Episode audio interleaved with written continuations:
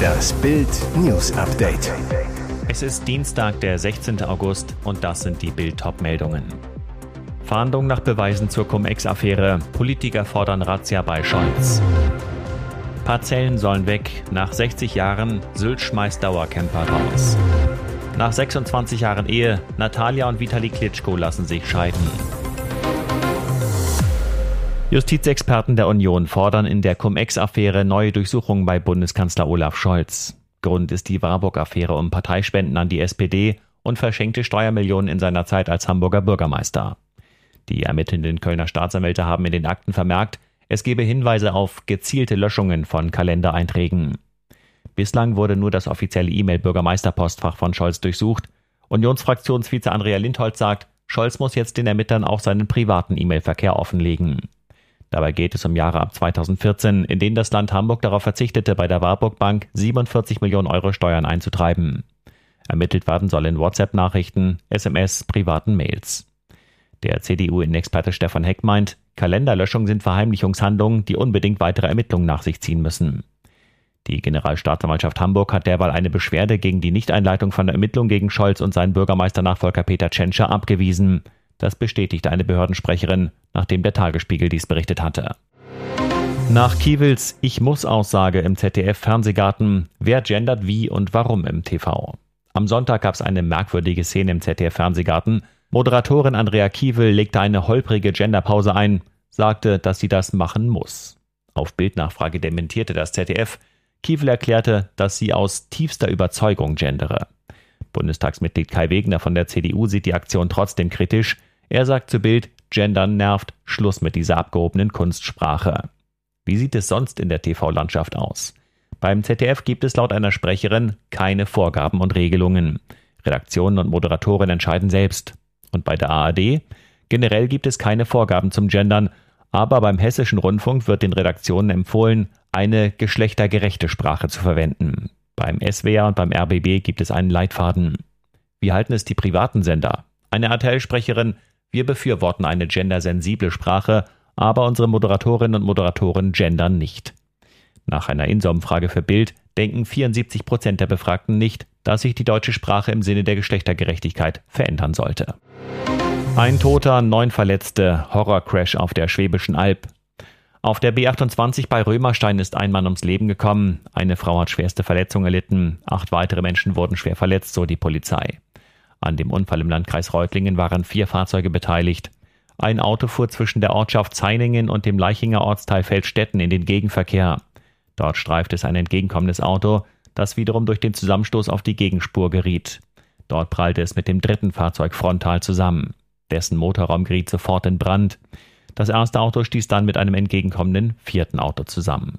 Der Beifahrer dieses Wagens starb noch an der Unfallstelle. Die Beifahrerin des ersten Autos erlitt schwerste Verletzungen. Alle Unfallbeteiligten wurden in Krankenhäuser gebracht.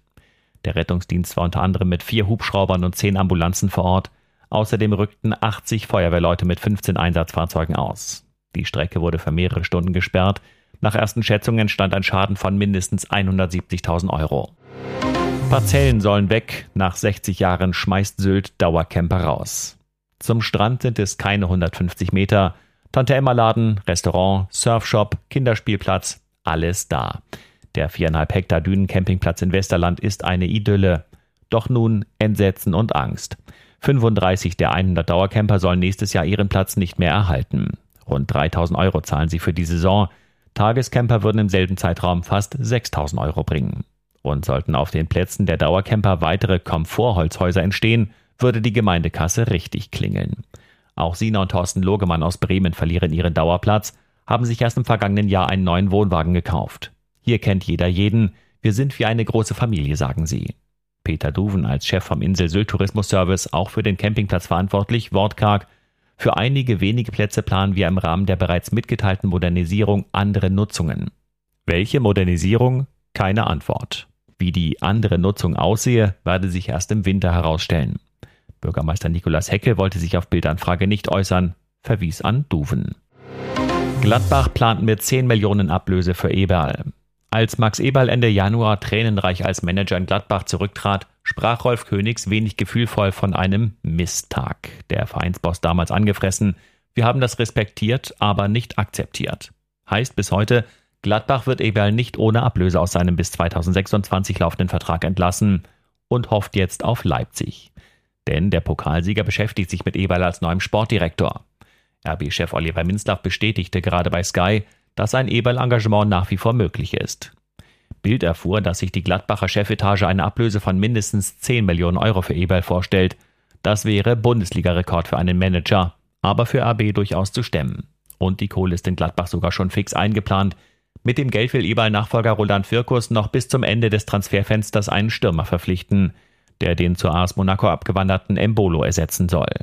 Diondre Nabello von NK Osijek und Franck Honorat von Stade Brest sind die Wunschkandidaten. Dazu muss Eberl aber erstmal nach Leipzig wechseln. Und jetzt weitere wichtige Meldungen des Tages vom Bild Newsdesk. Der wegen der Messerattacke auf Star-Autor Salman Rushdie festgenommene Attentäter Hadi Matar hat sich nach Angaben seiner Mutter offenbar während eines Besuchs im Libanon radikalisiert. Das berichtet die britische Zeitung Daily Mail. Durch seine Reise in ihr Geburtsland habe sich ihr Sohn sehr verändert, sagte die in Fairview im US-Bundesstaat New Jersey lebende Silvana Fados.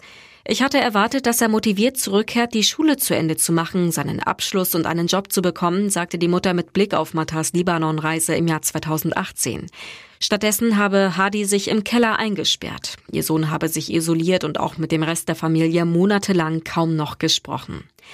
Matar hatte am Freitag bei einer Literaturveranstaltung im Bundesstaat New York mit einem Messer immer wieder auf Rushdie eingestochen. Der britisch-indische Schriftsteller wurde schwer verletzt und musste notoperiert werden, befindet sich mittlerweile aber auf dem Weg der Besserung. Der Attentäter ließ in einer ersten Gerichtsanhörung zum Vorwurf des versuchten Mordes erklären, er sei nicht schuldig. Zu seinen Motiven äußerte er sich nicht. Infizierte müssen zu Hause bleiben. Mit diesen Worten hatte sich Gesundheitsminister Karl Lauterbach gegen die Aufhebung aller Corona-Isolationspflichten gestemmt.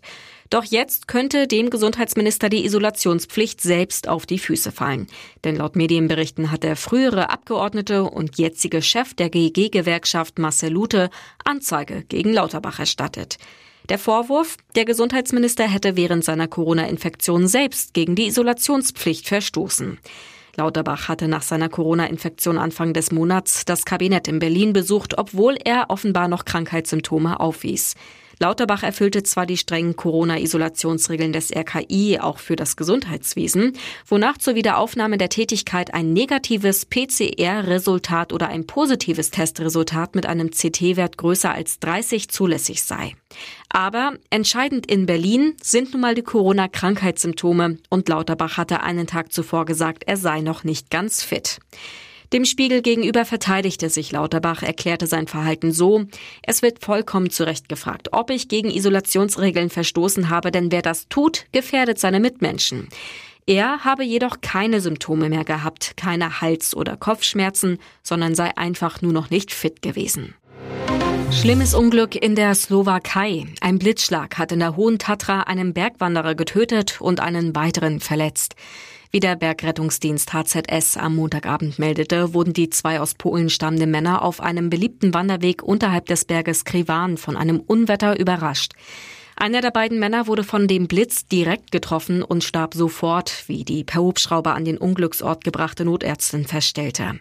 Sein gleichaltriger Kamerad wurde von der Druckwelle des Blitzes zur Seite geschleudert und erlitt Verletzungen im Gesicht und an der Wirbelsäule. Er konnte zwar mit den Bergrettern und der Ärztin sprechen, erinnerte sich aber nicht an das Geschehene.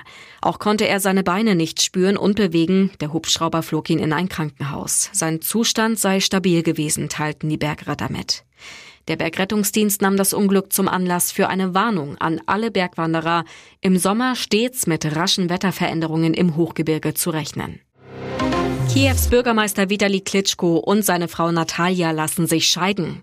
Vitali Klitschko sagte zu Bild, wir haben gemeinsam die Scheidung eingereicht, weil wir bereits seit Jahren getrennt leben und das jetzt offiziell machen wollen. Wir haben ein sehr gutes Verhältnis zueinander und respektieren uns, aber wir leben schon länger getrennt in verschiedenen Städten. Seit längerer Zeit lebt Natalia in Hamburg. Während Vitali als Bürgermeister von Kiew in der Ukraine blieb, kümmert sich Natalia in der Hansestadt um Flüchtlinge aus der Heimat. Zuletzt sammelte sie Spenden für die Aktion We Are All Ukrainians 2022 der Klitschko Stiftung. An ihren baldigen Ex-Mann denkt sie noch immer jeden Tag. Mein Tag fängt an, dass ich jedem, den ich liebe und den ich kenne, schreibe und ganz froh bin, Antworten zu bekommen und weiß, ja, sie sind am Leben, sagte sie im März in der ARD-Sendung Wir helfen gemeinsam der Ukraine. Jeden Morgen schreibe Vitali ihr, dass es ihm gut gehe, dass er weiterkämpfe. Weitere spannende Nachrichten, Interviews, Live-Schalten und Hintergründe hört ihr mit Bild TV Audio. Unser Fernsehsignal gibt es als Stream zum Hören über TuneIn und die TuneIn-App auf mehr als 200 Plattformen, Smartspeakern und vernetzten Geräten.